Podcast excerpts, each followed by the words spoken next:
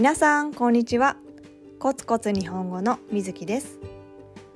今日ははじめに娘について少し話します。私には1歳の娘がいるんですがまだ話せる言葉は少ないんですね。毎日日本語を勉強中です。上手に言えるのはママとかクックとか。クックは靴のことです。靴がまだ言えないのでクックあとは行こうも言いますね。行こ。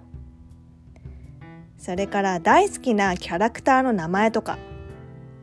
日本の子供はアンパンマンというキャラクターが大好きなんですが娘はアンパンマンを見るとマンマンと教えてくれます。それでですね私の実家に犬がいるんですが名前はリーベです。リーベちゃん。ドイツ語で愛という意味です。私の娘はリーベちゃんが大好きで実家に遊びに行くとリーベーと言いながらリーベを追いかけているんですね。でねどうやら娘の頭の中ではリーベイコール動物となっているようなんです。絵本の中のライオンを見てもリーベ猫を見てもリーベと言います。家の近くに牧場があって牛を近くで見ることができるんですがこの間はその牛を見てリーベーと呼んでいました。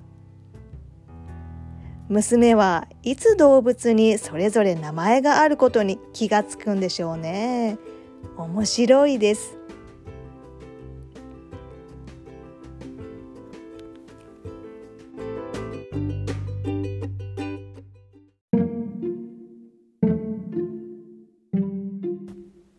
さて今日のテーマです。生まれた順番によって性格は変わるのか？ということです。このテーマについてはいろんな人が研究していていくつか論文も書かれているみたいですね。皆さんはどう思いますか？あるサイトによると一番上の子供は真面目しっかり者責任感が強い。完璧主義者だそうです完璧主義者は何でも完璧にしたい人。完璧じゃないと気が済まない人のことですね。どうですか？一番上の人。私は二人兄弟の上。私が姉なんですが、完璧主義なのは当たってるかもしれない。結構こだわっちゃいますね。頑固って言われます。真ん中の子供は社交的。人を楽しませることが好き。グループの中心にいたがる。協調性があるそうです。へえ、そうなんですか？真ん中の人。どうでしょうか？末っ子は人懐っこい。甘え上手。楽観的。楽観的っていうのは、ポジティブな考え方のことです。何か問題があっても、どうにかなるでしょう大丈夫、大丈夫みたいな。あの、私の夫がまさにこのタイプですね。夫は4人兄弟の末っ子なんですが、めっちゃ当たってます。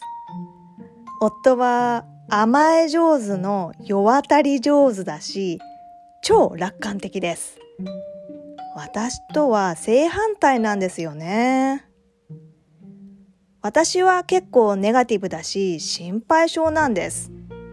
夫とは性格が全然違うんですよね。夫は気が長いし、のんびり屋のマイペース。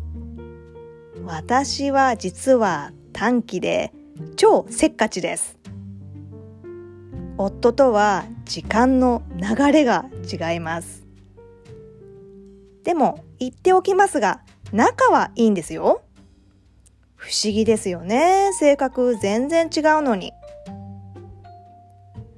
そうそう。一人っ子の性格は、おおらか、マイペース、人見知り、裏表がないだそうですよ。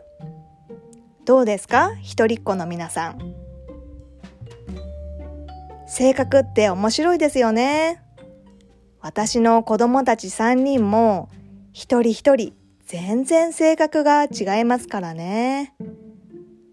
でも性格って成長に従って変わっていきますしね。私も実は昔はとてもシャイだったんですが、今は人前でクラスで授業できるぐらいになりました。これは昔の私だったら考えられないことなんです。環境によっても性格は変わりますよね。皆さんはどんな性格ですか？それでは今日はここまで。ポッドキャストのスクリプトは私のホームページに載せてあります。ぜひご覧ください。インスタグラムやツイッター、フェイスブックもよかったらフォローをお願いします。ポッドキャストの感想やリクエストもお待ちしております。ではでは今日もコツコツ頑張りましょうね。バイバイ。